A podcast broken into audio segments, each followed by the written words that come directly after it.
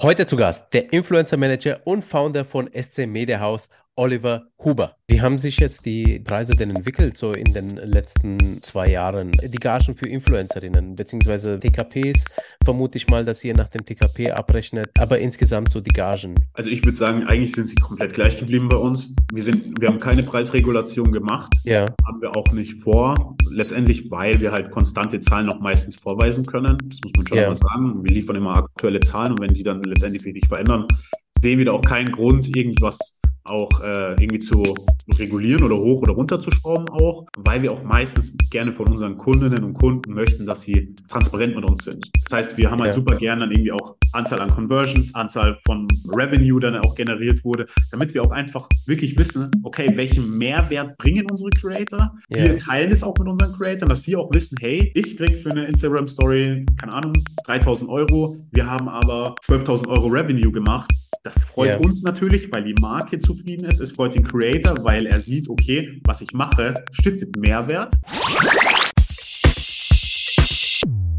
In der heutigen Folge blicken wir wieder hinter den Kulissen der Influencer-Branche. Über meinen heutigen Gast, Oliver Huber von SC Media Management, konnte ich in der Recherche gar nicht so viele Informationen finden. Nach einem ersten Vorgespräch mit ihm war ich aber von ihm und seiner Leistung beeindruckt. Oliver hat Anfang 2019 das SC Media House ins Leben gerufen. Eine Mischung aus PR-Agentur und Talentmanagement für Content-Creatorinnen und Influencerinnen. Auf der Management-Webseite habe ich alleine 30 Influencerinnen, die wohl unter Vertrag stehen, gezählt. Unternehmensseitig zählt SC Media House unter anderem Kunden wie Armed Angels, Vela, New Yorker Snox, aber auch dem Fernsehkanal Togo auf. Insgesamt hat die Agentur aber wohl ein Netzwerk von über 1000 Brands in petto. Hier liegt natürlich die Frage auf der Zunge, wie man das hinkriegt. Andererseits, und das finde ich noch viel spannender, hat sich Oliver zum Ziel gesetzt, die von seinem Management betreuten Content Creatorin ganzheitlich zu unterstützen.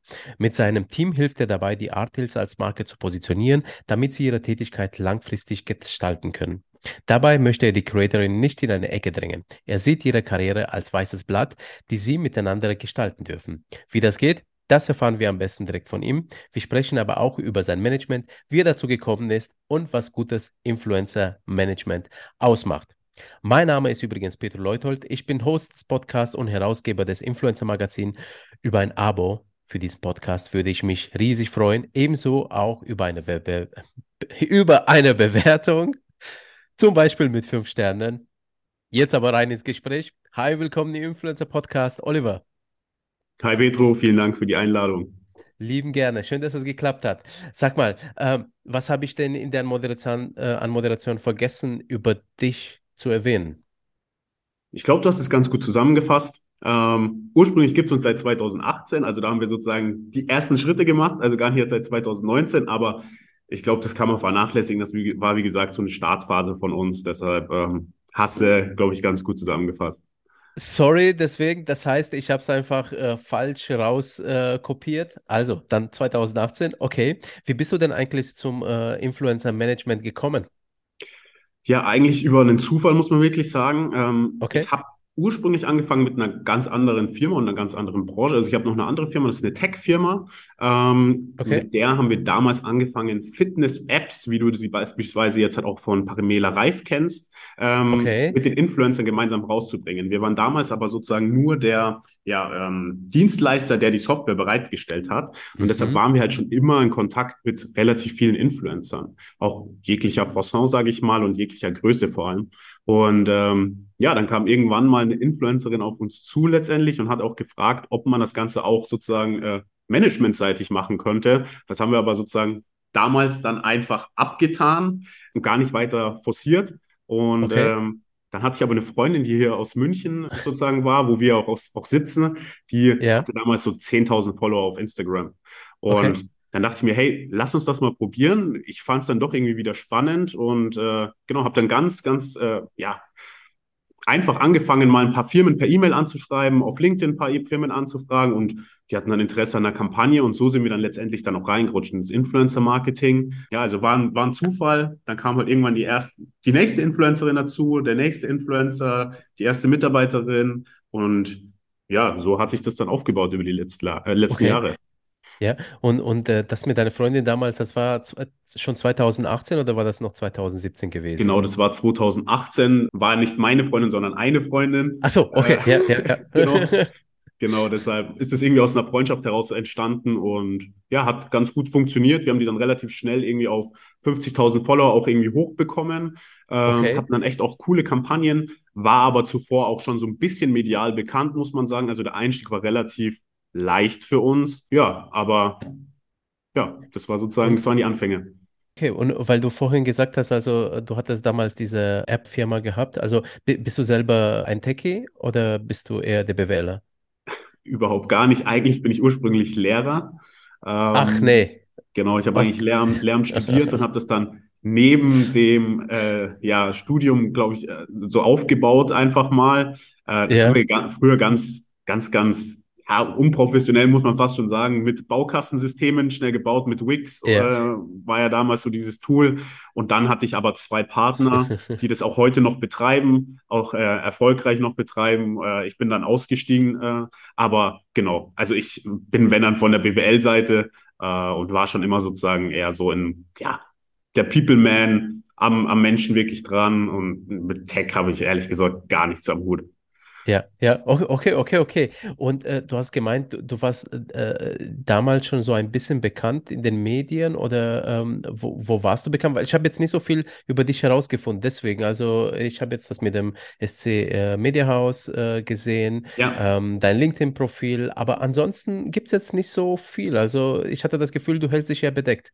Genau, also ich war auch überhaupt gar nicht bekannt. Ich glaube, man kennt mich jetzt, wenn dann höchstens aus der Influencer-Branche so ein bisschen für die Leute, die mit uns in Kontakt sind. Wer, yeah. wer sozusagen bekannt war, war die Influencerin, mit der ich damals gestartet ah, okay. habe. Ja. Daher sozusagen wir fliegen eigentlich schon sehr unter dem Radar, muss man wirklich sagen. Ja. Ähm, gehen jetzt halt sozusagen erst eigentlich seit Mitte letzten Jahres wirklich so an die Öffentlichkeit, auch mit den Sachen, was wir machen, mit welchen Creatoren wir auch irgendwie aktiv zusammenarbeiten, weil ja. wir halt sozusagen ganz klar diese Mentalität haben. Wir wollen erstmal was vorweisen, wir wollen erstmal wirklich was aufbauen. Weil du kennst die Zeit, die heutige Zeit, da wird meistens mehr geredet, als letztendlich dann auch irgendwie dahinter ist. Ja, und ja. genau das wollten wir halt nie sein. Wir wollten wirklich erstmal Leistung bringen. Wir wollten ja. Qualität erstmal aufbauen, äh, lernen über die Jahre und dann damit an die Öffentlichkeit gehen, weil das ist dann auch einfach fundiert, muss man sagen. Ja, ja. Und erzähl mal, also wo steht jetzt äh, das SC Media House heute? Also grundsätzlich sind wir heute, wenn ich es jetzt richtig im Kopf habe, 17 MitarbeiterInnen. Wow, ähm, Glückwunsch. Genau sind aber erst eigentlich seit eineinhalb Jahren so richtig stark am Wachsen. Wir haben davor das wirklich in einem Boutique-Konzept, muss man sagen, sehr stark aufgebaut, dass wir wirklich gesagt haben, hey, wir wollen aus den Prozessen, die wir hier machen, lernen. Wir wollen einzelne Influencer weiterentwickeln und auf einer langfristigen Basis.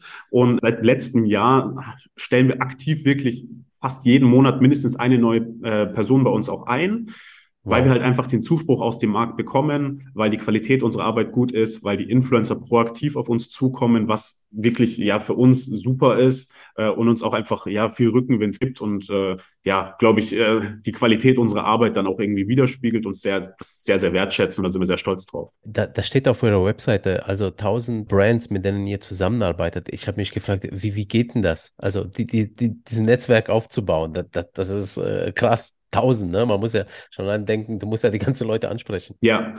Ja, es ist über die letzten Jahre einfach gewachsen, das muss man schon ganz klar sagen. Wir machen aber auch proaktiv ganz, ganz viel dafür. Also wir sind mhm. äh, sehr, sehr gut, sage ich mal, im Netzwerken. Ich glaube, sonst kann man diesen Stamm auch nicht aufbauen. Letztendlich ist es so, wir machen halt ganz viel LinkedIn, ganz viel, aber gar nicht LinkedIn, wie du es vielleicht jetzt kennst, bedeutet irgendwelche Postings, wo wir irgendwelche Insights teilen oder uns irgendwie keine Ahnung, da super gut verkaufen, sondern uns geht es wirklich yeah. darum, wir wollen mit den richtigen Leuten irgendwie connected sein, wir wollen mit den richtigen Ansprechpartnern bei vielen Marken haben, um einfach schnell Entscheidungen treffen zu können, um unseren, unseren Influencern vor allem dann auch ein breites Spektrum an Marken äh, auch irgendwie anbieten zu können. Du hast es ja anfangs schon gesagt, wir wollen yeah. den Influencer nicht in eine Ecke drücken, sondern wir wollen ihn sozusagen so viele ja, Möglichkeiten bieten, wie es halt irgendwie auch geht.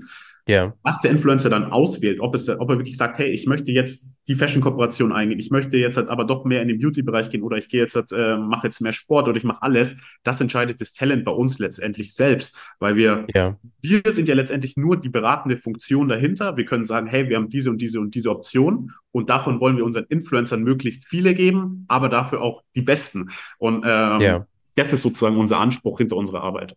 Ich habe noch eine Sache bei dich entdeckt und das steht nicht auf LinkedIn, das äh, fand ich spannend. Du bist ebenfalls Geschäftsführer der Green Media House.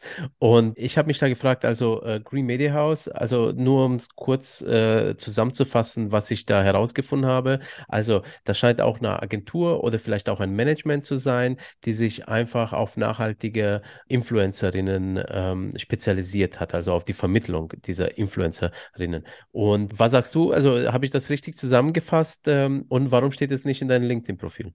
Genau, also ähm, Green Media House war eine Ausgründung. Also hast du erst mal richtig gut recherchiert, oder? ähm, Green Media House war eine Ausgründung, die wir letztes Jahr gemacht haben aus SC Media House, eine Agentur, die sich ja mit Nachhaltigkeit beschäftigt und den Fokus auf Nachhaltigkeit legt. Dabei geht es ja. einmal darum, dass wir mit Influencern zusammenarbeiten, die erstens halt einen nachhaltigen Fokus haben und darüber ja. aufklären oder sozusagen ja die, die Wichtigkeit einfach medial da, da teilen. Andererseits geht es uns aber auch um Marken, die erstens natürlich auch den nachhaltigen Fokus mit sich tragen oder gerade in dem Transformationsprozess sind und äh, sich sozusagen das jetzt auf die Fahne sch schreiben, sage ich mal. Das ist ja auch jetzt seit ja, den letzten ein, zwei Jahren Hype-Thema, möchte ich es jetzt mal so nennen. Und wir haben halt ja. gesagt, hey, es macht total Sinn. Wir arbeiten einmal mit Marken, ich möchte jetzt ja nicht so viele Marken nennen, aber letztendlich, du kannst dir als Beispiel vor, äh, oder als kleines Beispiel, wenn es jetzt hat die Stadtsparkasse mit uns zusammenarbeitet, findet es wahrscheinlich eine nachhaltige GLS-Bank nicht cool. Und deshalb ja. haben wir gesagt, hey, wir wollen gar nicht diesen Interessenskonflikt. Wir ja. wollen als Marke Green Media House so auftreten, dass wir wirklich sagen können, hey, alle unsere Kunden, Kundinnen, mit denen wir zusammenarbeiten, die haben diesen Fokus und da können wir auch dahinter stehen, um eben nicht in diese Greenwashing-Thematik reinzukommen, um sozusagen da eine ganz klare Linie zu setzen. Letztendlich muss man aber trotzdem sagen, bei Green Media House und ST Media House ist es so, wir teilen uns trotzdem die Geschäftsräume zusammen, weil ja. es würde ja gar keinen Sinn machen, das dann irgendwie hier intern zu trennen. Also ich glaube, wir essen alle hier zusammen, wir Wir haben ja, eine gute ja. Zeit hier irgendwas zusammen. Also ja. das Team in sich ist geschlossen, aber die Geschäftsbereiche sind ganz klar getrennt. Und wie ist der Zuspruch bis jetzt?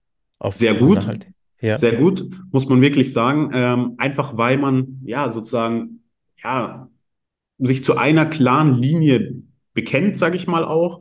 Und wir haben halt oft gemerkt, dass viele Creator und Creatorinnen, mit denen wir auch zusammenarbeiten, halt das oft vielleicht, was heißt nicht gut finden, aber nicht jede Kampagne, die wir machen, auch einfach unterstützen. Und das verstehen ja. wir auch voll. Und deshalb haben wir gesagt, so, hey, es macht ja total Sinn, das dann irgendwie auch aufzuteilen. Und hat, ja, also wir haben bisher nur positiven Zuspruch bekommen. Zum Glück. Okay, okay. Ja, ja. Und wie viele Creator habt ihr in Media House, also Green Media House, äh, und wie viele Unternehmenskunden?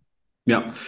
Boah, das, da fragst du mich jetzt was. Äh, bei Green Media House ist das Ganze schon noch ein bisschen kleiner. Ich würde mal schätzen, wir haben so zwischen 20 und 30 Creator, äh, mit denen wir aktiv zusammenarbeiten. Wie gesagt, wir sind gerade noch so ein bisschen viel am Testen, viel am Aufbauen. Ja, ähm, ja einfach letztendlich, ja, ist ein neues Startup, was man irgendwie dazu gegründet hat. Bei ST Media House, wie du schon gesagt hast, also in unserem Netzwerk würde ich mal schätzen, sind so ungefähr 800 ähm, Creator.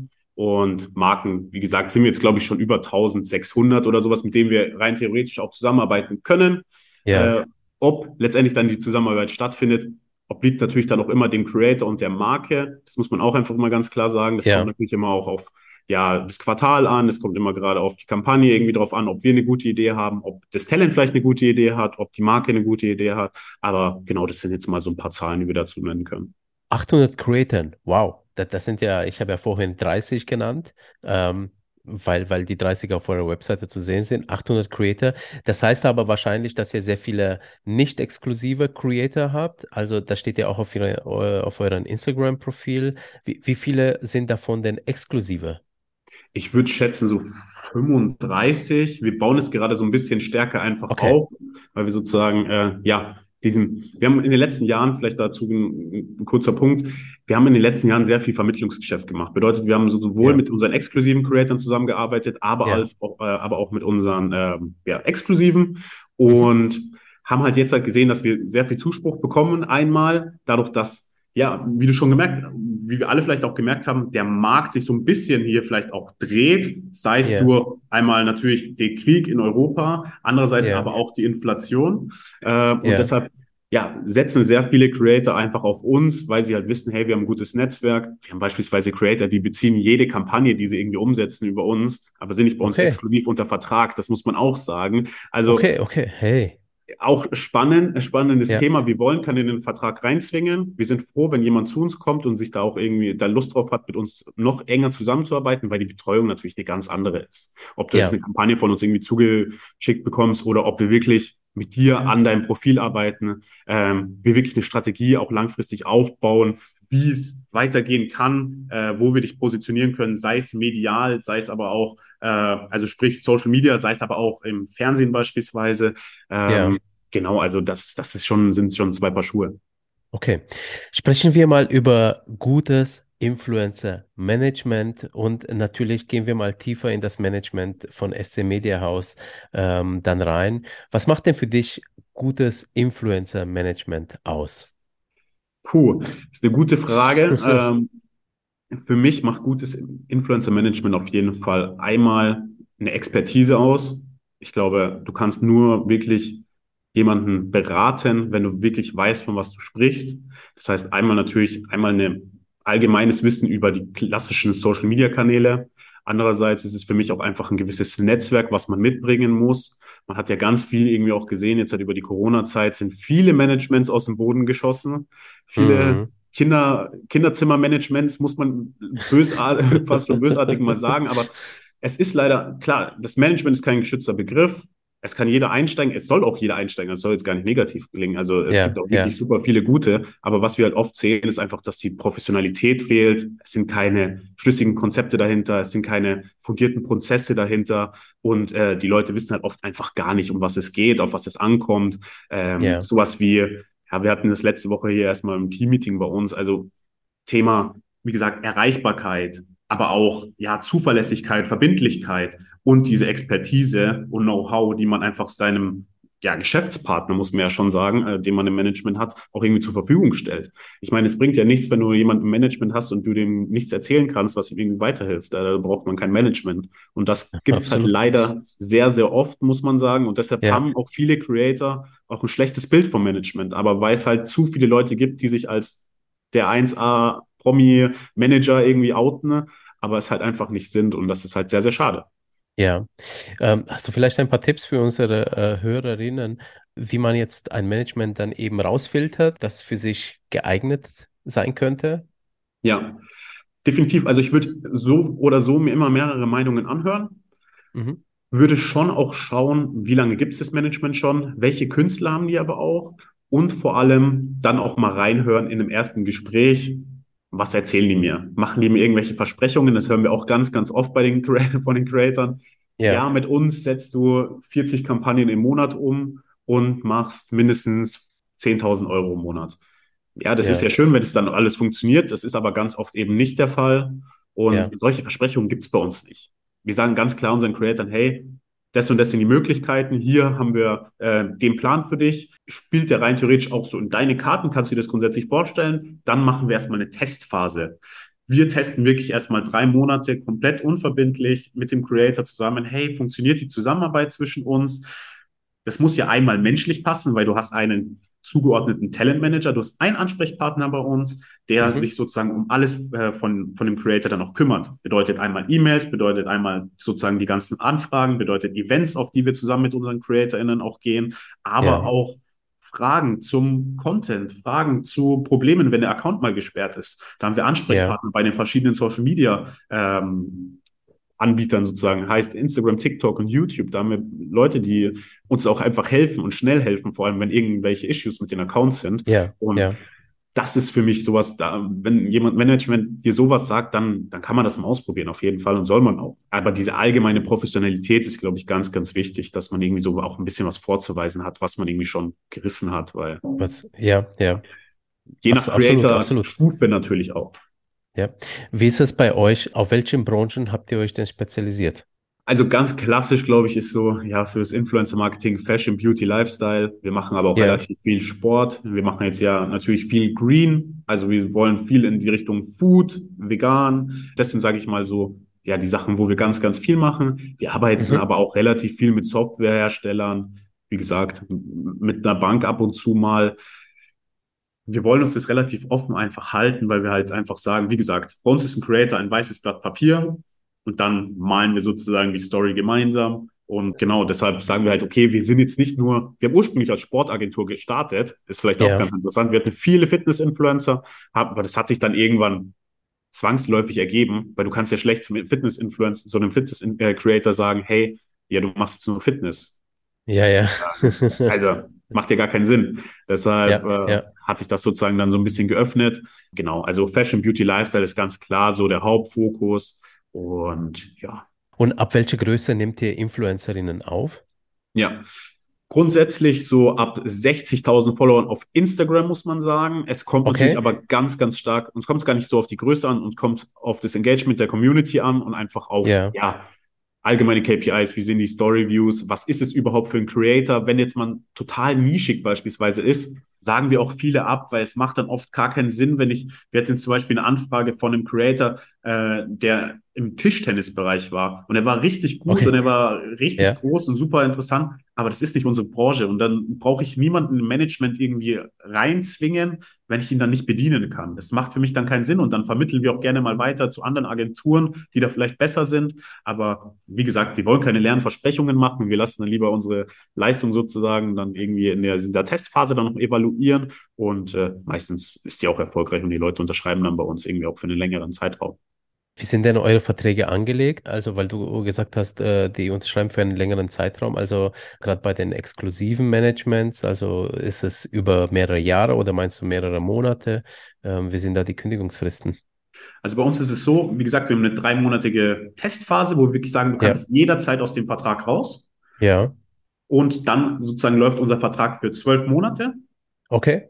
Aber mit dem äh, Punkt, wir wollen natürlich nur mit dem Creator zusammenarbeiten, wenn der auch mit uns zusammenarbeiten möchte. Ja. sonst funktioniert es nicht. Ähm, ja. Deshalb haben wir gesagt, hey, man kann immer zum Monatsende kündigen und kann dann auch keine Ahnung, eigentlich jeden Monat raus aus dem Vertrag, wenn, ja. Wenn die Zusammenarbeit halt nicht erfolgreich ist. Das ist einmal Schutz für den Creator, weil wir niemanden, ja. wie gesagt, reinzwingen wollen und dieses schlechte Bild der Managements auch einfach so ein bisschen aufbessern wollen. Andererseits wollen wir aber auch ganz klar, äh, ja, für unsere Seite, wenn wir sehen, es funktioniert überhaupt gar nicht, gibt's ja auch immer mal wieder, das ist ja sozusagen das People Risk, was man einfach dann auch hat. Dementsprechend wollen wir da auch einfach so ein bisschen Schutz für uns haben. Okay. Und äh, wie, wie unterscheiden sich eigentlich die Zusammenarbeit zwischen den exklusiven und non-exklusiven Influencerinnen? Letztendlich ist es so, exklusiv, wie ich vorher schon angesprochen habe, das ist wirklich eine intensive Zusammenarbeit. Wir setzen uns wirklich an einen Tisch mit den Creatoren mhm. und machen eine Strategie aus. Wo sind die gerade? Machen, nehmen den aktuellen Status quo auf. Wo sind die? Ja. Äh, was haben die schon gemacht? Was gibt es vielleicht auch für aktuelle Partner schon? Und dann machen wir eine Zukunftsplanung. Wo wollen die hin? Auf was haben die Lust? Was steht vielleicht auch an? Das Leben eines Creators ändert sich ja auch mit der Zeit. Ja, den, haben wir ja auch jetzt schon oft mitbekommen oder gerade bei einer Creatorin von uns, ähm, die Diana, die ist auf TikTok sehr groß, hat eben 800.000 Follower oder 900.000 wahrscheinlich sogar jetzt schon, haben wir vor eineinhalb Jahren, glaube ich, aufgenommen. Damals noch mit 500.000 Follower, hat viel, ja, afrikanischen Content gemacht, wie sie mit ihrem Freund auch irgendwie äh, ab und zu was kocht und ist jetzt schwanger geworden oder ist jetzt schon länger schwanger, bekommt jetzt dann ihr Kind. Und das sind natürlich ja. schon so Lebensereignisse, die dann auch den Content des Creators komplett auch mal umwerfen. Und das ja. ist ja dann das Spannende, wenn du als Mensch auch darauf dann reagieren äh, kannst und einen Plan hast, hey, das Lebensereignis tritt ein. Dementsprechend einmal natürlich die Partner, muss man ja ganz klar sagen, sei es Kinderwegen, sei es äh, irgendwelche Babywiegen, sei es aber auch Kleidung für die Mutter, aber auch ja. für das Kind letztendlich dann. Ja. Ähm, und andererseits natürlich dann auch letztendlich die Content-Beratung. Was kommt gut an? Wie engage man mit einer Community dann vielleicht auch, wenn man schwanger ist? Äh, da sind ja super viele Fragen dann auch, weil ja auch die Zielgruppe mitwächst mit dem Creator. Absolut, genau. absolut. Okay. Und ähm, wie sieht dann die Betreuung bei den äh, nicht exklusiven Content Creator aus? Wie sieht ja. da das Onboarding aus? Das Onboarding ist an sich bei uns relativ plain, bedeutet wir und lean. Wir wollen letztendlich wenn jemand nicht mit uns zusammen exklusiv zusammenarbeitet, gibt es meistens auch irgendwie ein Gespräch, ein kurzes, es gibt kurz mhm. eine Bedarfsanalyse, dass wir einfach wissen bei uns in der Datenbank, hey, auf was haben die Lust, wo sind vielleicht schon aktive Partner und dann ist letztendlich, gehen wir nur wieder auf die Creator zu, wenn wir eine aktive Kampagne irgendwie gerade haben, dann mhm. und die KPIs auch der jeweiligen Creator auf die KPIs der Kampagne passen. Dann sozusagen gibt es eine E-Mail, gibt es einen Anruf, gibt es eine WhatsApp-Nachricht, wo wir entsprechend dann auch die äh, Kampagne den Creatoren vorstellen, Budget vereinbaren und also es ist ja eher dann eine Vermittlung, muss man einfach sagen, anstatt ein wirkliches Management, Beratung und ja schon Freundschaft äh, im, im Exklusivmanagement. Ja. Das ist dann schon viel, viel enger. Ja, und, und wie ist es, wenn man jetzt bei euch in der Kartei dann eben ist? Also, äh, wie oft wird man da angefragt? Meinst du jetzt exklusiv oder non-exklusiv? Äh, nee, nee, äh, non-exklusiv, non-exklusiv. Das kommt natürlich so ein bisschen auf den Creator an. Wir haben Creator, wie ich dir schon vorher gesagt habe, ja. wir haben Creator, die buchen jede, die machen jede Kampagne eigentlich über uns, die sie auf ihren Kanälen umsetzen. Da haben wir natürlich Creator, die buchen wir pro Woche einmal. Wir haben Creator, die buchen wir im Quartal einmal oder die buchen ja. wir ja gar kein Mal. Also es, man kann es pauschal nicht sagen. Es kommt natürlich immer so ein bisschen drauf an. Klar, wir haben so diese klassischen KPIs, glaube ich, die jeder irgendwie wichtig findet, vor allem jetzt im deutschen Markt. Hoher Dachanteil in den Followern, hoher weiblicher Frauenanteil äh, an den Followern und natürlich okay. auch irgendwie hohe Anzahl von Story Views, auch in Relation zu einem realistischen Preis, natürlich im Gesam Gesamtkontext dann auch. Aber ja. genau, also gibt alles Mögliche. Wir haben Creator, die machen, die haben keine Ahnung, haben wir drei Kampagnen pro Woche im Creator, dann machen wir auch mal fünf Kampagnen pro Woche. Also je nachdem, wel welcher Creator das auch ist, welche ja. Phase auch im Jahr ist und vor allem auch, ob der Creator dann auch die Kampagne entsprechend annehmen möchte oder nicht. Okay, aber geht der selber auf die non-exklusiven Creator zu oder kommen sie zu euch und fragen euch, hey, habt ihr nicht gerade eine Kampagne? Äh, Sowohl als auch. Genau, sowohl als auch, muss man schon sagen. Wenn wir natürlich, wenn jetzt ein Kunde auf uns zukommt und sagt, hey, habt ihr da noch jemanden, dann machen wir das natürlich schon proaktiv, dass wir auch mal fragen, mhm. so, hey, kannst du dir das vorstellen? Wenn der Creator ja. vor allem auch nicht unbedingt perfekt auf die Kampagne passt, man muss es natürlich auch einfach abklären. Aber ja. äh, genau, wir machen schon sehr, sehr viel, sehr, sehr viel proaktiv. Ähm, das ist, glaube ich, auch eine unserer Stärken, dass viele Managements einfach nur warten, dass in die Postfächer von den Creatoren irgendwas reinkommt. Aber das ist gar nicht unsere Mentalität. Wir sind da auf jeden Fall irgendwie direkt irgendwie immer am Mann. Ja, Oder ja, der Frau. okay, okay. Ja, ja, ja, genau, genau. Alles klar. Ähm, was macht denn eigentlich ein guter Creator aus deiner Sicht aus? Vor allem einer, der sich gut vermarkten lässt. Ist auf jeden Fall A und O das, die Authentizität, muss man sagen. Ist was das, heißt das? Ja, es ist ja so ein allgemeingültiger Begriff. Ja, Auf jeden Fall. Also ich glaube, du musst als Creator heutzutage, um wirklich auch noch erstens, ja, auf was kommt es an? Bei den, bei den meisten Kampagnen ist es ja so, du, wann bist du ein guter Creator für eine, aus Markensicht?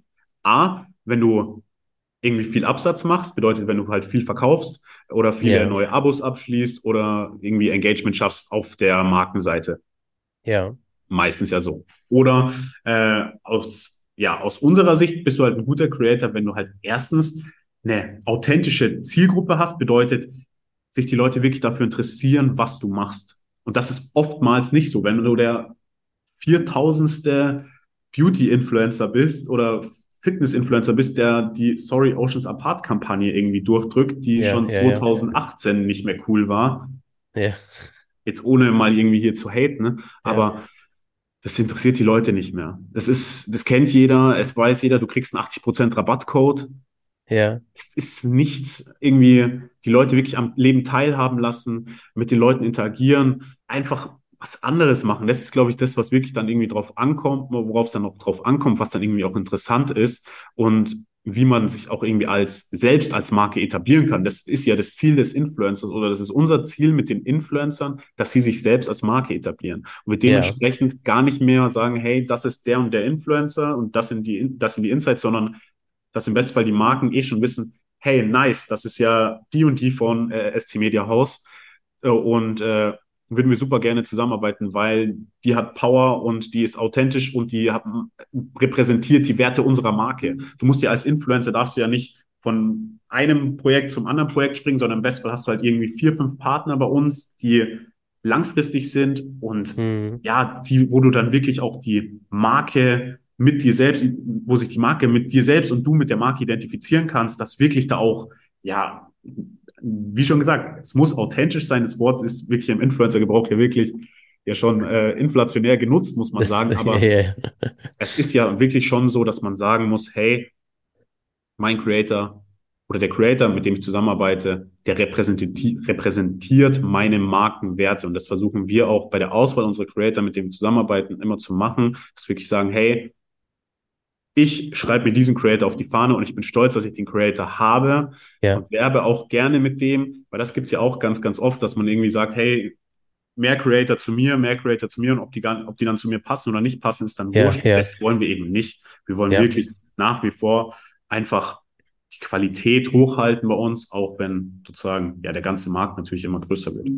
Ja, ja. Ich, ich glaube, das ist auch tatsächlich ein Qualitätsmerkmal und zwar jeder Unternehmung am Ende des Tages, ähm, dass Unternehmer auch Nein sagen. Also sprich, wenn die ganz genau ihre Grenzen kennen, weil daran merkt man auch, ob jemand ja einfach nur Kohle verdienen will, so alles Ja und äh, äh, Amen sagt oder einfach sich auf seine Sache fokussiert. Und das Gibt, ist ja vor allem, sorry, wenn ich da noch kurz ja. rein möchte, aber das ist ja vor allem auch einmal natürlich aus Creator-Sicht ganz klar, wenn man auch Nein sagen kann, ist auch eine Luxussituation, die viele Creator nicht haben, muss man mhm. auch sagen. Die nehmen jede Kampagne an, einfach wenn ja. der Preis passt, dann ist das so. Auch vollkommen legitim, das sage ich auch ohne Wertung. Andererseits muss man aber auch sagen, aus Talent-Manager-Sicht ist es aber genauso ein Punkt von Qualität, wenn du sagen kannst, hey, ich weiß, mein Creator macht es nicht und deshalb sage ich im Vorfeld schon die Kampagne ab. Und ja. das, glaube ich, ist bei uns auf jeden Fall eine Stärke von unseren Mitarbeitern und Mitarbeiterinnen, dass sie oft, die wissen, was diese, was ihre Talents wollen, diese nah am Talent, dieses wirklich, wie ich schon gesagt habe, ein freundlicher und freundschaftlicher Austausch einfach, ja. wo man sich auch mal privat trifft. Und deshalb, ich glaube, das ist so, so ein ganz, ganz, ganz heißer Punkt, den viele Managements nicht haben, sondern es halt erstmal oft darum geht, wir haben das auch oft bei einer Kampagnenabwicklung. Wir machen ein Angebot, irgendeinem Management oder irgendeinem Creator, dann, oder jetzt in dem Fall Management, dann verhandeln wir ewig über den Preis und über den Content, sozusagen den Content, welche yeah. Anzahl von Content. Ja, und dann sagen die die Kampagne ab. Ja, der Creator hat keine Lust drauf da haben wir doch beide unsere Zeit verschwendet. Das macht doch also, überhaupt gar ja, keinen ja. Sinn. Also absolut. Wieso, wieso verhandeln wir, wenn er so weit, also weißt du, wie ich meine? Das ist ja kompletter ja. Schwachsinn. So, so, so schaut's aus. Gibt es eigentlich auch ein paar No-Gos, die Creator für sich behalten sollten, vielleicht oder gar nicht machen sollten, damit sie nicht rausfliegen aus Kampagnen oder vielleicht äh, aus äh, eurem Management? Puh, ja, also ich glaube, die klassischen No-Gos gibt es irgendwie alles, was rechtsextrem ist. Ist okay. irgendwie ja, schon absolut. ganz klar, irgendwie ja. hat, glaube ich, keinen Platz generell auf Social Media oder sollte keinen Platz haben. Sonst bei Kampagnen merken wir halt sehr viel, dass irgendwie diese klassischen OnlyFans, CreatorInnen und Creator nicht so ja. gefragt sind. Wir ja. haben auch welche bei uns im Portfolio, funktioniert auch gut, aber man merkt einfach, dass das so ein bisschen abschreckend für manche Marken ist, ja. die sich damit eben nicht identifizieren können oder es auch wollen. Und äh, ja, das ist vielleicht so ein Tipp, dass man es entweder vielleicht über einen anderen Account macht oder keine Ahnung, also kann ja jeder machen, wie er möchte, so deshalb ja. alles gut. Aber da merken wir halt schon ganz klar, da kriegen wir oft eine Zurückweisung von den Marken, dass sie wirklich sagen so, hey, das bewusst jetzt hat nicht, ja, ist so ein Learning irgendwie, was wir gezogen haben. Ja. Ja, wobei über einen anderen Account machen ist ja trotzdem dieselbe Person, die dann es verschleiert. Also irgendwann kommt ja alles an Tageslicht, ne? Ganz wenn, klar. Äh, lang macht und dann die Reichweite steigt. Ganz klar. Deshalb, also muss jeder für sich selber wissen, hat, glaube ja. ich, Vor- und Nachteile. Klar, wenn die Einnahmen über OnlyFans dann so hoch sind, wir haben überhaupt gar keine Erfahrung jetzt in dem Bereich, so ja. Äh, ist ja auch für viele super lukrativ und gönne ich eben von Herzen wirklich auch. Aber ja. ist jetzt nicht unsere Branche, müssen wir einfach so sagen. Ja, ja. Ja, ich glaube, das ist eine ziemlich krasse Abzweigung der, der Influencer, die über OnlyFans sind, weil die meisten sind ja im Erotikbereich. Und äh, ich weiß, gibt es überhaupt äh, Influencer, die auf OnlyFans sind und nicht Erotik machen? Das habe ich mich mal gefragt, ob die die Plattform einfach so wie Patreon zum Beispiel nutzen, einfach. Also ich denke, gibt es mit Sicherheit, aber Boah, da bin ich echt also überfragt. Also, also es ist noch kein Die Plattform ist ja schon abgestempelt, ne? Also und äh, ich kann mich aber erinnern, es gab sogar ja mal eine Zeit am Anfang, da haben tatsächlich klassische Influencer versucht, auf die Plattform zu gehen und da haben sich die Erotik-Sternchen von der Plattform sich dagegen gewehrt, weil die wollten, dass die Plattform ausschließlich irgendwie ja. so, so, so, so äh, unter diesem Vorteil einfach bleibt, damit die Leute einfach wissen, was auf OnlyFans da zu erwarten ist. ja, spannend. Genau. Ähm, aber lass uns mal ähm, weitermachen äh, bezüglich den, den Influencern. Ich würde auch gerne mal da, das Thema aufreißen, Influencer-Karrieren, weil äh, du ähm, sagst ja selber, ihr positioniert euch als ganzheitliches äh, Management, ähm, 360-Grad-Management nennt, nennt ihr das auch, habe ich auf eurer Webseite gesehen und ihr versucht da schon an einer langfristigen Karriere eurer Influencer zu arbeiten und sie vor allem als Marke zu platzieren, auf äh, jetzt langfristig gesehen. Jetzt mal zwei Fragen ist denn eine Influencer-Karriere langfristig überhaupt möglich? Denn ich sag mal, an sich ist dieses Influencer-Dasein schon von vielen Trends konterkariert und es ist ja so, dass das ein schnelllebiges Geschäft ist. Hm, ich kann es mal sozusagen die, unsere Strategie oder unsere Ansätze, die wir sozusagen mit unseren Creatoren verfolgen, äh, einfach ja. mal näher bringen. Letztendlich ist es bei uns wie folgt es gibt ja zwei Möglichkeiten. Erstmal kommt es sehr, sehr stark auf den Creator an. Was möchte er? Viele mhm. sagen, hey, ich möchte einfach erstmal Geld verdienen. Ist eine ja. total valide Aussage, muss man einfach auch sagen, weil die ja. meisten, mit denen wir zusammenarbeiten, die machen das hauptberuflich. Das heißt, wir sind dafür verantwortlich, dass die sich nächsten Monat auch noch was zu essen kaufen können. Ja, ja, absolut. Ganz einfach gesagt. Deshalb ja. Das hat bei uns einmal die Priorität. Wir wollen natürlich, dass unsere Creator dementsprechend gut bezahlt werden. Überdurchschnittlich gut und das ist unsere mhm. Aufgabe. Es ist einmal natürlich auch in unserem Interesse als Management, weil wir natürlich auch an jeder Kampagne mitverdienen. Das ja. muss ich natürlich auch dazu sagen. Ne? Ja. Deshalb äh, ist es sozusagen unser Anspruch. Andererseits ist es aber auch so, dass wir natürlich auch immer an eine Zeit denken, was passiert beispielsweise, wenn mal eine Plattform wie Instagram nicht mehr, also Instagram ist bei uns gerade einfach der absolute Hauptabsatzkanal, muss man sagen. Jetzt meisten Content Pieces, die gebucht werden bei uns, sind Instagram Stories, dann kommen Reels, dann kommen Posts. Mhm. Das ist einfach so die Reihenfolge. TikTok hat jetzt ganz klar zugenommen, das muss man auch sagen. Äh, aber wir sagen halt immer, okay, wir versuchen erstens, um diesen langfristigen Ansatz irgendwie aufrechtzuerhalten, alle Creator von uns auf Instagram, TikTok und YouTube zu platzieren. Ja. Dass wir erstmal so eine crossmediale Menge an Followern auch einfach aufbauen und eine Community schaffen. Dann versuchen wir natürlich auch uns gegenseitig immer die Influencer sozusagen sich gegenseitig zu supporten. Bedeutet, wir schauen jetzt auch vermehrt, das ist, haben wir uns jetzt für dieses Jahr auch auf die Fahne geschrieben, dass wir innerhalb unserer Agentur mit den Creatoren, die bei uns unter Vertrag sind, auch mehr Kampagnen gemeinsam umsetzen, auch mhm. Projekte gemeinsam umsetzen und vor allem auch, was wir jetzt halt stark angehen wollen, ist eigene Produkte mit unseren Creatoren rausbringen. Ja. Bedeutet, ja. Ähm, was ja auch ein ganz, ganz spannender Punkt einfach ist, was ja auch viele Creator jetzt halt auch schon gemacht haben. Aber wir wollen halt wirklich uns loslösen oder teilweise loslösen oder die Creator auch loslösen von diesen Kampagnen, die wirklich auf eine, okay, ich bekomme für eine Instagram Story 5000 Euro. Die habe ich ja. jetzt halt in, im Monat Mai bekommen. Ob ich die jetzt halt auch noch im Monat April, äh, im Juni bekomme, ist gerade noch fraglich. Keine ja. Ahnung. Deshalb ja. sagen wir halt, okay, wir versuchen wirklich jetzt in Zukunft mehr Produkte mit unseren äh, Creatoren rauszubringen. Wir haben letztes Jahr schon ein Buch rausgebracht mit einer Creatorin von uns, äh, die Sternzeichen-Content macht. Äh, vielleicht okay. auch ganz spannend. Also Deshalb, es kommt immer darauf an, auf was hat der Creator Lust, in welchem Bereich äh, ist er auch aktiv. Ja. Wie schon gesagt, wir haben Erfahrung aus dem Bereich Softwarevermarktung. Wenn jemand eine Fitness-App rausbringen möchte, haben wir jemanden bei uns im Netzwerk. Wenn jemand ein Buch rausbringen möchte, haben wir jemanden im Netzwerk. Wenn jemand ja. beispielsweise, keine Ahnung, ein Coaching rausbringen möchte, haben wir jemanden Netzwerk. Also das ist schon bei uns irgendwie so, oder eine Veranstaltung machen möchte, haben wir auch dementsprechend jemanden im Netzwerk, mit dem wir das zusammen ja. irgendwie aufbauen können. Also wir versuchen wirklich den Creator so zu nehmen, wie er ist, so wie er zu uns kommt, den gar nicht verformen zu wollen und dann ja. gemeinsam mit ihm eine langfristige Strategie aufzubauen. Und die ist halt, wie ich schon gesagt habe, es ist ein weißes Blatt Papier und wir bemalen es dann gemeinsam. Und was ja. dabei rauskommt, ist meistens eigentlich ganz cool. Ja, und ähm, äh, also ein Buch habt ihr schon mal rausgebracht. Äh, welche Creatorin war das und welches Buch? Das war äh, Marina Sigida, kann ich dir im Anschluss dann nochmal rüberschicken. Ne? Okay. Äh, genau, war ein Sternzeichenbuch, das haben wir letztes Jahr in Q4 rausgebracht. Ich glaube, im November ja. ist es rausgekommen.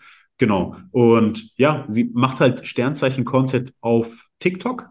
Also sie redet über die Sternzeichen, genau, ne? Genau, genau, keine Ahnung. Beispielsweise der Wassermann ist irgendwie so eine komplett eigene Spezies und dann hat sie halt sozusagen da die Insights. Äh, das stimmt, ich bin Wassermann. Ich auch, deshalb eigentlich ganz lustig.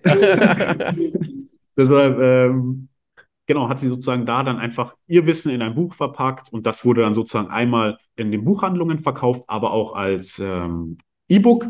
Und ja. genau deshalb, also wir schauen halt immer, was macht Sinn, was ist auch umsetzbar, was ist realistisch und dementsprechend suchen wir uns dann die richtigen Partner, wenn wir sie nicht eh schon haben. Und ja, bringen auch oft Jetzt hat beispielsweise eine Influencerin von uns, die Contra Junkie heißt sie, hat mit Jepoda ein eigenes Produktbundle rausgebracht. Hey, das spannend. war jetzt mit einer, mit einer Mitarbeiterin von mir. Ich habe das nur am Rande mitbekommen. Das haben die yeah. zusammen irgendwie dann umgesetzt. Aber es ist dann schon so, dass wirklich auch Marken auf Creator zugehen und irgendwie auch schauen, was macht irgendwie Sinn, was kann man yeah. irgendwie gemeinsam machen, kann man irgendwie eine Aktion auch gemeinsam umsetzen. Aber was unser Fokus jetzt dann ist, einfach Produkte mit Influencern unabhängig von Marken rauszubringen, sondern wirklich die eigene Marke ähm, darüber zu stärken und einfach ein eigenes Produkt zu entwickeln.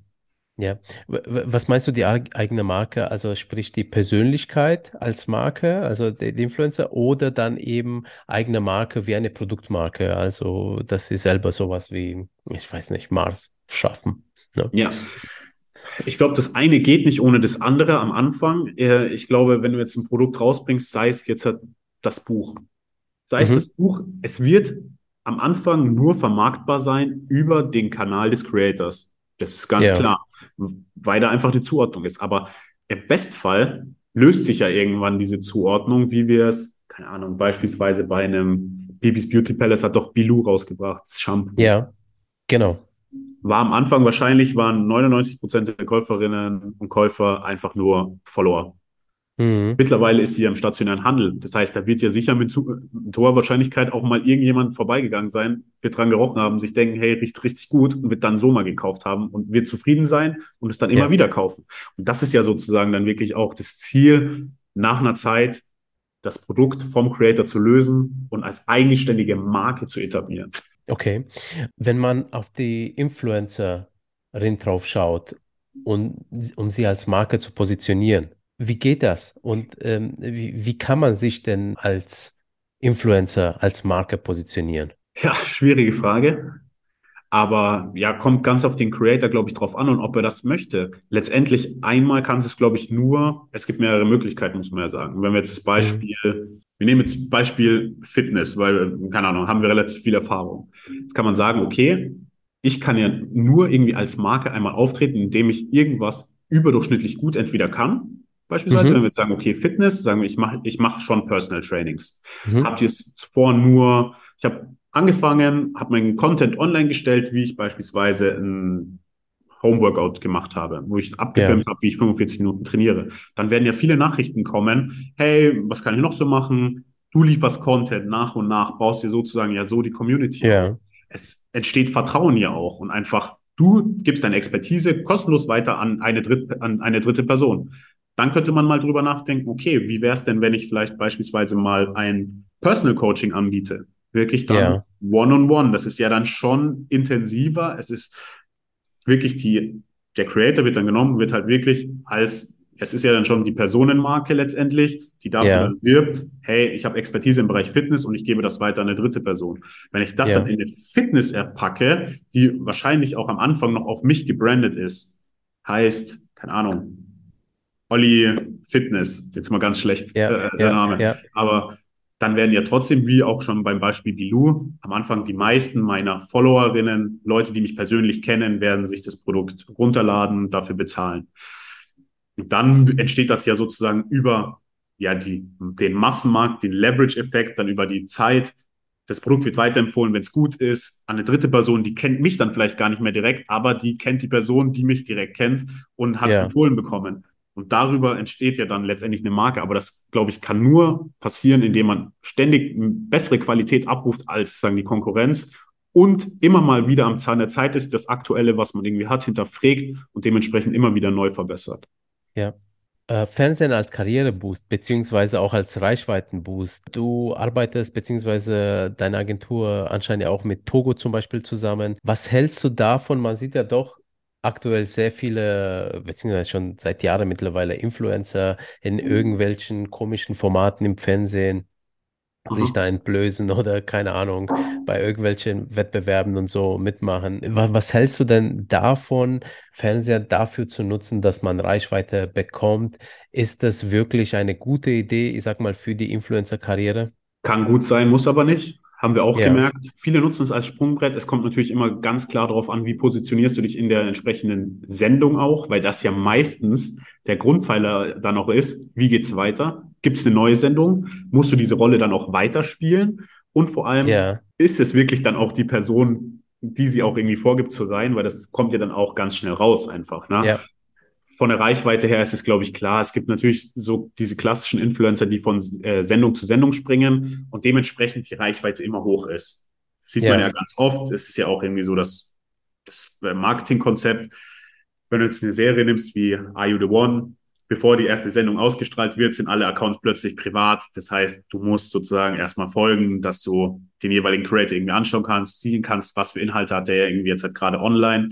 Okay. Das heißt, das ist natürlich ein maximaler Boost. Das, darüber brauchen wir nicht drüber reden. Was wir halt ja. halt oft merken, ist, dass viele Creator, die haben wir auch oft non-exclusive, die sind im TV-Format, haben dann mega Reichweiten. 200, 300.000 Story-Views beispielsweise. Und die, ja. Zielgruppe an sich ist ja super. Sind ja alle aus Deutschland meistens, ist hoher weiblicher Anteil, ist ja für unsere Kundinnen und Kunden perfekt. Ja. Das heißt aber auch, mit dieser steigenden Reichweite explodiert auch der Preis vom jeweiligen ja. Content-Piece ja, das kann man zur jeweiligen Zeit dann schon mal buchen. Ne? Macht auch Sinn, also vollkommen legitim. Oftmals merken wir aber auch, wenn man aus einer Show rausfliegt, wenn die Show mal dann einen Monat her ist, dann flacht das so schnell ab, wie es angestiegen ist. Und ja, ja. kann funktionieren. Viele haben, bauen sich dann auch wirklich eine loyale Zielgruppe irgendwie auch auf mhm. äh, oder Followerschaft, muss man ja fast eher sagen. Ähm, und wirklich auch Fans, die engagen, die irgendwie Bock haben, den Creator auch irgendwie weiter zu verfolgen aber bei vielen ist es auch einfach danach nicht mehr, ja, einfach nicht mehr valide. Wir fordern, hatten wir ja letzte Woche erst ein Beispiel, fordern, wir hatten zur Kampagnenausstrahlung hatten wir irgendwie 350.000 Storyviews und dann hatten wir eine Woche später irgendwie 60.000, äh, was immer noch nicht schlecht ist, ganz klar, aber yeah. es, da merkt man, wie krass das auch irgendwie schwankt und wenn wir jetzt einen Monat weiterschauen, dann wird das noch weiter runtergehen, vermutlich. Yeah. Was ja ganz klar ist, aber es ist einfach, glaube ich, nicht nachhaltig, es sei denn, man schafft es wirklich, ja, wie gesagt, da eine loyale Fanbase aufzubauen, was ja auch vielen gelungen ist in der yeah. Vergangenheit, das muss man auch sagen. Ja, wie, wie, wie geht denn das eine loyale Fanbase denn aufbauen? Also gerade äh, wenn wir jetzt das Beispiel Fernsehen nehmen, man wurde jetzt ausgestrahlt, man hat jetzt super viele neue dazu bekommen, neue Fans. Wie baut man die aber jetzt in eine loyale, keine Ahnung, äh, Gruppe auf? Ja, letztendlich kommt es ja auch immer darauf an, wieso folgen einem die Leute.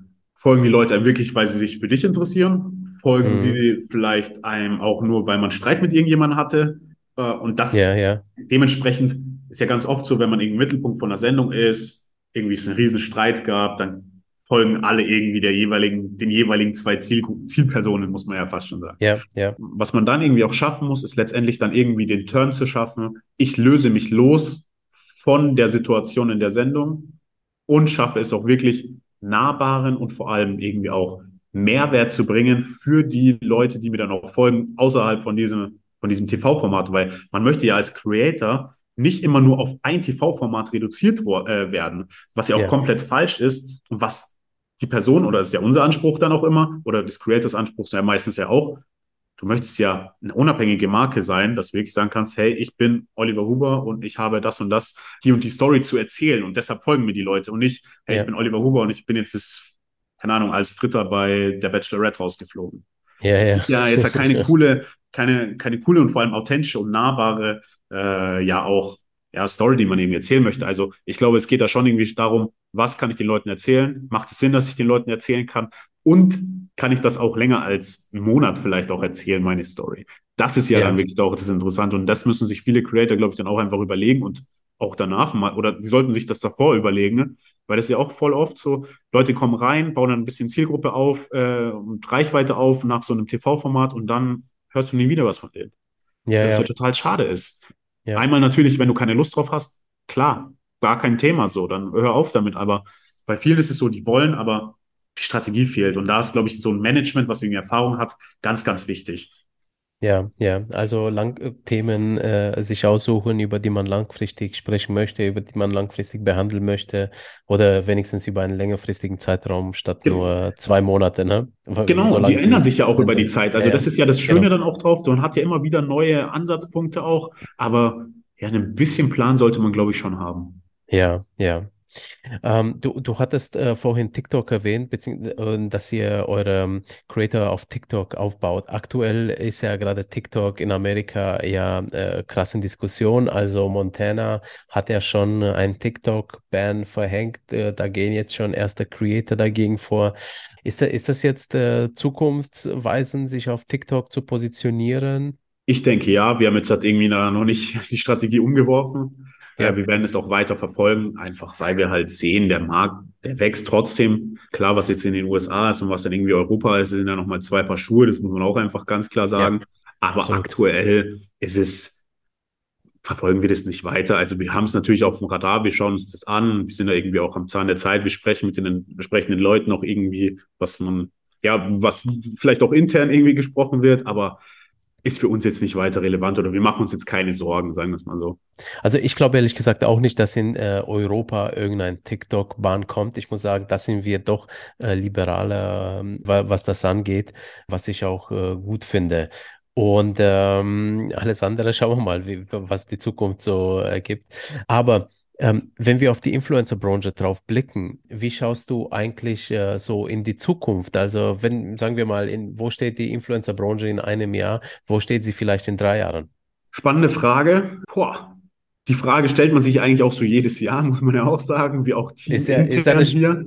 Schnell entwickelnde, sich schnell entwickelnde Branche.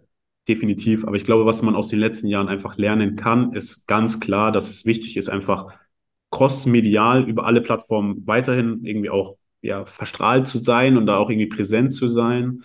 Ähm, das haben wir einfach gesehen. Jetzt hat Creator, die gar nicht erst irgendwie große Probleme hatten, von Instagram auf TikTok rüber zu wechseln und das Format einfach direkt für sich entdeckt haben, vielleicht auch mit komplett unterschiedlichen yeah. Content. Also eine gewisse yeah. Flexibilität, glaube ich, wird weiterhin einfach vorausgesetzt sein. Es kommt sicher nach TikTok eine neue Plattform. Also TikTok yeah. wird sicher nicht das letzte Social Network sein, wo die Leute irgendwie sind. Andererseits glaube ich, was sich über die Jahre jetzt halt hinweg auch einfach ausgezeichnet hat, ist erstens die Qualität der Creator, Qualität im Sinne von, wie wir vorher schon gesagt haben, Zuverlässigkeit, Professionalität und letztendlich dann auch ja die Zielgruppe oder die Followerschaft, die dann auch einfach a Kaufkraft, äh, kaufstark ist, b loyal gegenüber dem Creator und drittens vor allem auch ja einfach immer da ist. Also muss man ja, auch einfach ja. sagen, allgegenwärtig, ohne Schwankungen, mit einer Konstanz, äh, die Leute auch irgendwie auf dem Schirm hat. Das, glaube ich, wird sich über die Jahre einfach zu, durchsetzen und da ist es wurscht, ob jetzt halt noch fünf TikToks kommen oder drei weitere Instagrams es wird sich von Plattform zu Plattform einfach so weiter, weiter schwingen. Und das werden auch, wenn man jetzt aus Markensicht das Ganze sieht und aus Absatzsicht muss man ja auch ganz klar sehen, werden die Creator, die KPIs sozusagen oder diese Eigenschaften mit sich bringen, ich denke, die werden nie ein Problem haben, irgendwie auch äh, weiterhin das Ganze betreiben zu können. Ja, ja. Wenn du auf Frankreich drauf schaust, da gibt es ja jetzt aktuell Bestrebungen für ein richtiges Influencer-Gesetz, wo der Influencer auch als Beruf dann sozusagen das erste Mal überhaupt mhm. irgendwo gesetzlich festgehalten wird, aber wo ähm, dann auch äh, die Tätigkeit auch reglementiert wird. Ich weiß nicht, ob du das äh, beobachtest. Meine Frage wäre aber, ähm, ist eine Regulierung der Branche gut oder macht sie die Branche eher kaputt? Nimmt sie Geld den Influencern weg? Und den Management und allen anderen Beteiligten. Das kommt, glaube ich, immer darauf an, welche Regulierung dann auch durchgesetzt wird. Ein bisschen Regulierung, glaube ich, wäre gar nicht schlecht, einfach um ja gewisse Regeln festzulegen, die es ja auch einfach äh, aktuell natürlich gibt durch Vertragswesen, ganz klar. Aber ich glaube, der Einstieg ist irgendwie sehr leicht für alle möglichen Parteien, da auch irgendwie in den Markt reinzugehen. Mhm ein bisschen Reglementierung, glaube ich, macht Sinn. Ich bin aber trotzdem irgendwie immer Freund des freien Marktes. Deshalb, ja. glaube ich, ist es wie bei allem. Wenn zu viele Leute irgendwie mitsprechen und irgendwelche Gesetze durchdrücken wollen, schadet es letztendlich dann auch dieser erstens auch kreativen Branche. Das ist ja das Schöne am Influencer-Markt. Ja, ja absolut, absolut, absolut. Also davon, davon ja. profitiert ja letztendlich jeder wirklich von kreativen Leuten, von, ja. äh, aber auch, ja, über alle Altersgruppen verteilt. Ja. Äh, wie willst du das regulieren? Dann ist wieder die Frage, klar, wir haben natürlich so den Jugendschutz, das ist vollkommen legitim, brauchen wir nicht drüber ja. reden, aber trotzdem, ich glaube so, wirklich diese künstlerische Freiheit, die das Influencer-Marketing mit sich bringt, das ist schon eine ganz, ganz große Gabe oder irgendwie auch, oder auch eine schöne Sache, einfach von denen ja viele Leute profitieren. Sei es ja. einmal natürlich unsere Wirtschaft, sei es andere, aber sei es aber auch natürlich letztendlich der Konsument, der ähm, ja auch darüber ja auch unterhalten wird. Das ist ja eine komplett neue Unterhaltungsbranche oder neu jetzt nicht, aber äh, es ist ja. ja komplett was anderes als jetzt zum Beispiel das Fernsehformat, so was ja geskriptet ist, was vorgefertigt ist, was ja außer ein Live-Format jetzt vielleicht, aber trotzdem, es ist ja ja, also ich glaube, zu viele, zu viele äh, Regeln oder neue Gesetze sind da schwierig. Die können das Ganze irgendwie zu steif machen und das Ganze nicht mehr so agil, wie es gerade ist. Ja. Ähm, also ein bisschen mehr Reglementierung, glaube ich, könnten wir schon vertragen. Du, du hast ja gesagt, äh, die Lage ist äh, schwierig aktuell ähm, wegen dem Krieg, der passiert ist. Corona war ja auch noch da, etc. Meinst du, da ist jetzt noch genügend Markt für neue Gesichter oder gibt es schon zu viele Influencerinnen da draußen? Ja, also ich glaube, der Markt ist immer noch sehr, sehr groß. Ich glaube, das kennst du ja selber. Man scrollt durch TikTok oder Instagram und findet plötzlich Creator mit 1,5 Millionen Followern und man denkt sich, mm. what the fuck, wo kam yeah. der jetzt plötzlich her oder wo kam die das stimmt. her? ähm, heißt, ich glaube, es ist nie zu spät, irgendwie auch noch irgendwie Creator zu werden. Ich glaube, es ist aber vor allem halt wichtig, wie ich schon vorher gesagt habe, eine gewisse Message irgendwie mit sich zu bringen, die man erzählen möchte.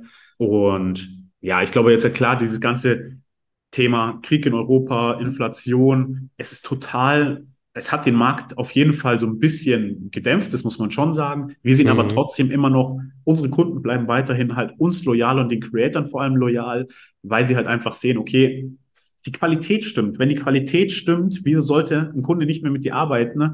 Wenn erstens Zahlen stimmen, zweitens ähm, sozusagen dann auch das, das Awareness weiterhin hoch ist und mhm. äh, das ist ja vor allem dann auch das, was ich jedem Kunden oder wir jedem Kunden auch mitgeben wieso sollte man jetzt aufhören, eine Kampagne zu machen, äh, weil die Budgets vielleicht auch ein bisschen runtergefahren werden. Vor allem jetzt halt ist ja Sommerphase, so ein bisschen Q2. Man kommt irgendwie aus einem super starken Q4 raus, Q1 dann schon ein bisschen weniger, aber meist auch immer noch ganz gut.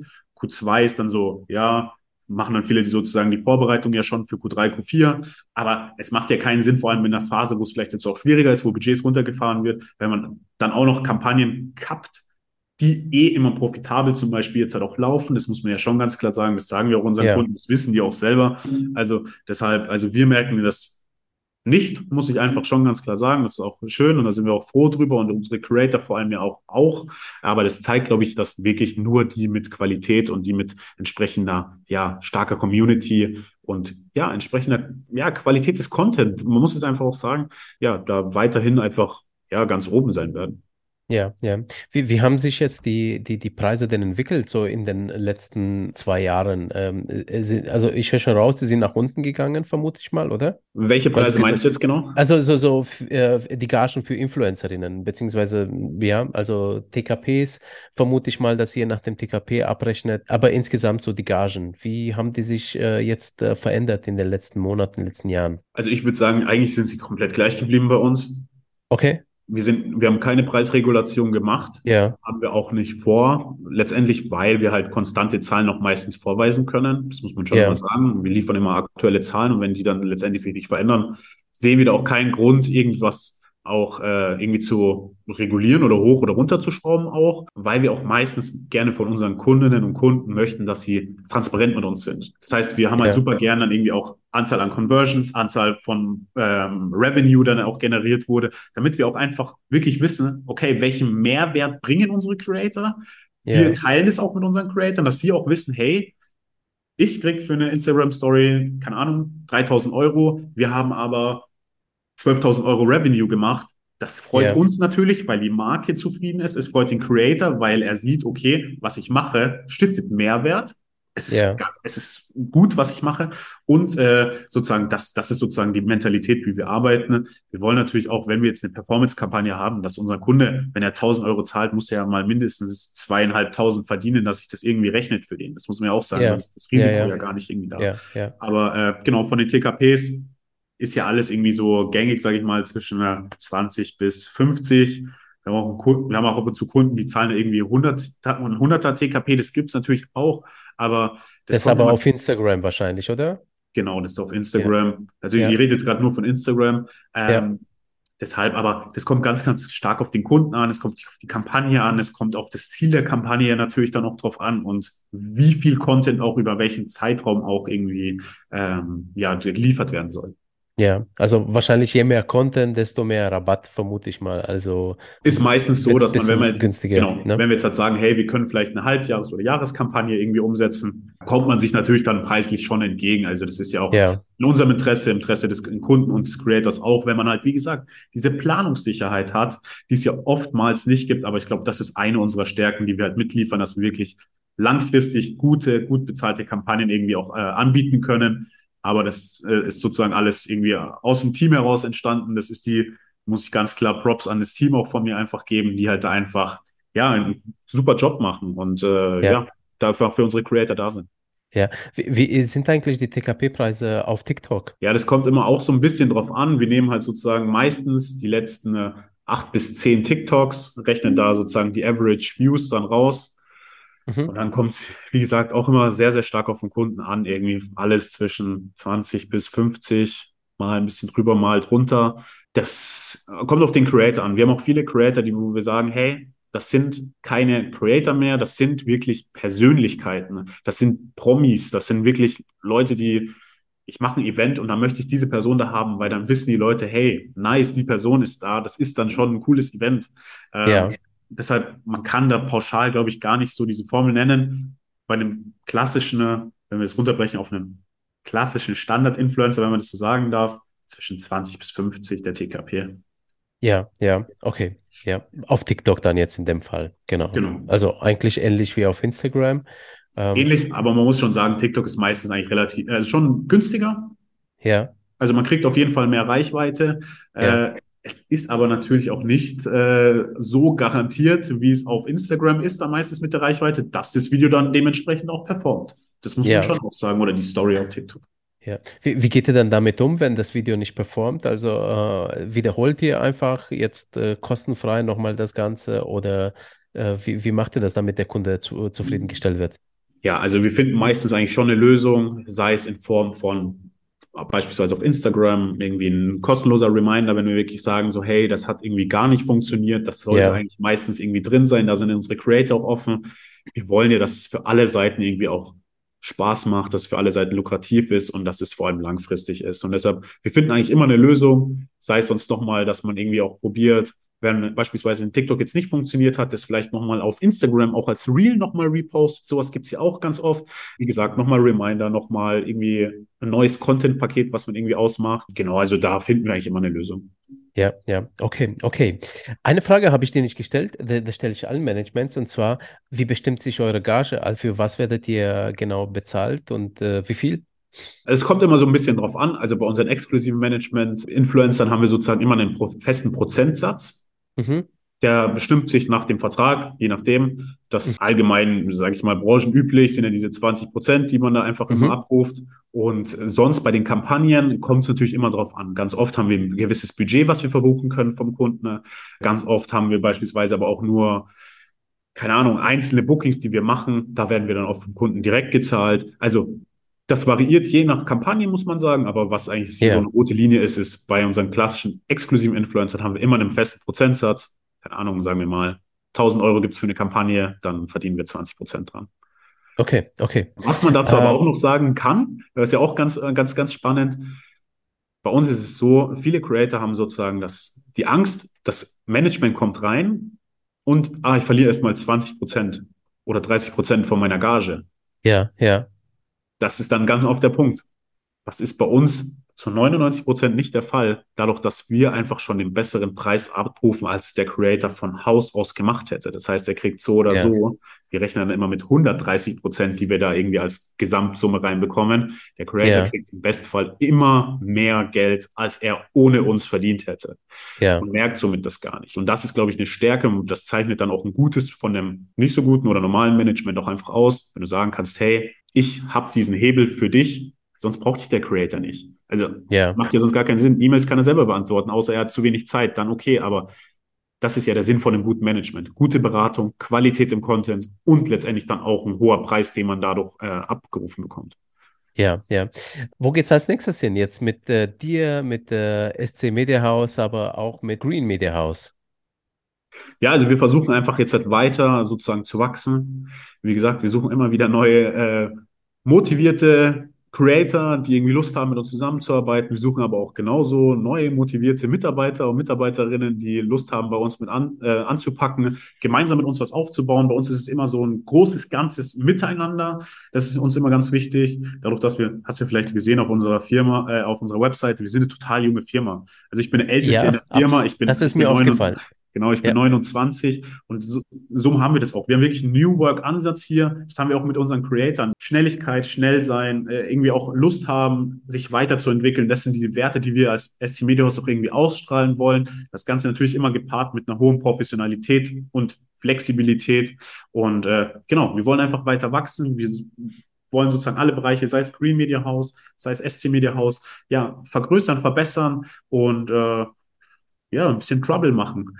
Ja, ja, äh, hey, finde ich super, ja. Auch, dass ihr jung seid, das ist mir tatsächlich aufgefallen äh, auf eurer Webseite, weil da sieht man auch die Gesichter äh, dahinter, äh, nicht nur dich. Ähm, und ähm, ähm, ich finde das super sympathisch. Ähm, letzte Worte von dir für die Influencer-Community? Ja, also wie gesagt, wir würden uns freuen natürlich, wenn äh, jemand Lust hat, ganz unverbindlich einfach mal bei uns anfragen über die Webseite, dann können wir ein Erstgespräch einfach mal ausmachen und einfach mal gucken, wo ihr gerade steht, was ihr so macht. Und äh, genau, sonst sage ich vielen, vielen Dank für die Einladung, hat Spaß gemacht. Ja. Danke, dass du da warst, also und dass du uns so tief in dein Management äh, reinblicken äh, lassen hast, dass du auch wertvolle Infos äh, geteilt hast, gerade was Positionierung angeht, was Karriereentwicklung ähm, angeht. Schön, dich dabei zu haben und ähm, ja, an die Zuhörerinnen, abonniert diesen Podcast, bewertet ihn und äh, bis zur neuen Folge. Danke fürs Zuhören. Ciao, Danke. Olli. Ciao. Zum nächsten Podcast wechselst, habe ich noch zwei Themen, die ich mit dir besprechen möchte. Ich möchte dir nämlich ein Update geben über den TikTok-Ban und dem Influencer-Gesetz, das in Frankreich äh, in Gespräch war, nämlich dich auf den neuesten Stand der Dinge bringen.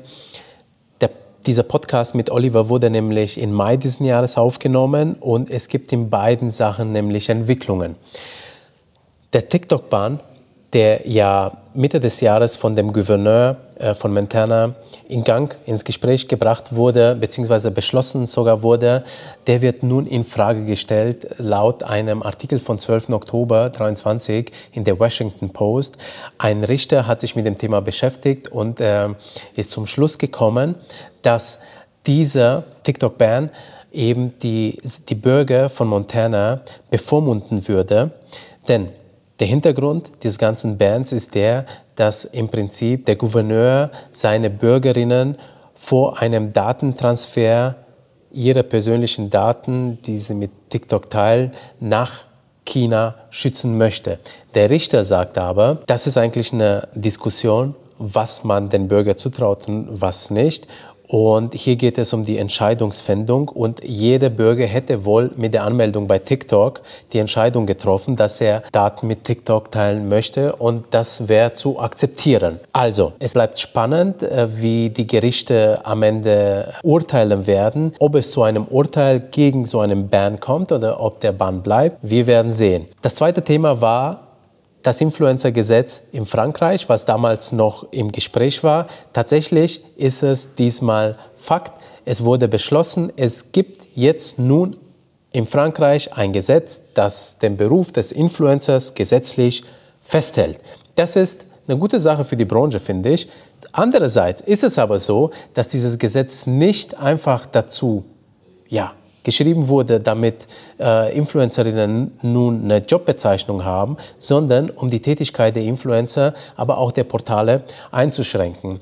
Und Anwalt.de hat einen Blogbeitrag dazu geschrieben, den verlinke ich auch in den Show Notes und ganz kurz zusammengefasst, worum es da ging. Also, zunächst mal soll der Beruf geregelt werden. Es wurden für bestimmte Tätigkeiten, äh, bestimmt, oder anders gesagt, bestimmte Tätigkeiten wurden untersagt und wer sich nicht daran hält, der kann nun Strafen erwarten und zwar bis zu 300.000 Euro oder gar eine Gefängnisstrafe mit einem Berufsverbot. Und dieses Gesetz gilt für alle Influencer aus dem Inland oder Influencer aus dem Ausland, die sich an die französische Bevölkerung richten. Und zum einen geht es beispielsweise darum, um ein Verbot der Werbung für bestimmte Produkte oder Dienstleistungen, beispielsweise für Werbung äh, in dem Bereich von Abonnements für Sportprognosen sowie Werbung für medizinische oder chirurgische Schönheitsbehandlungen, Nikotin, äh, Gesundheitsmaßnahmen, Therapieverzicht. Also sensible Themen wie Gewinnspiele oder jetzt Medizin. Es wurde aber auch in dem äh, Gesetz festgehalten, dass äh, bei einer Kooperation äh, mit einem Betrag, der über eine bestimmte Summe geht, ein schriftlicher Vertrag zwischen Influencer und Marken notwendig ist. Es wurde auch über die Haftung bei Dropshipping durch Influencer gesprochen, aber es wird nun per Gesetz auch verlangt, dass Werbung durch Influencer äh, eben so wie in Deutschland bei uns ganz klar mit Werbung äh, oder kommerzielle Zusammenarbeit eben markiert wird. Und dann gibt es auch noch ähm, gesetzliche Aufforderungen an den Portalen über die Einrichtung einer spezialisierten Überwachungsgruppe und Verantwortlichkeit der Plattformen. Also, in Frankreich gibt es nun ein Influencer-Gesetz und das ist jetzt beschlossene Sache. Die Leute, die sich vielleicht jetzt an das französische Publikum richten, sollten sich vielleicht damit auseinandersetzen und sich ähm, ja, vielleicht auch rechtlichen Rat suchen. Und wie es mit TikTok weitergeht, bleibt spannend. Wir werden die Sache beobachten. Dir wünsche ich nun einen schönen Tag und viel Spaß bei allem, was du nun als nächstes machst.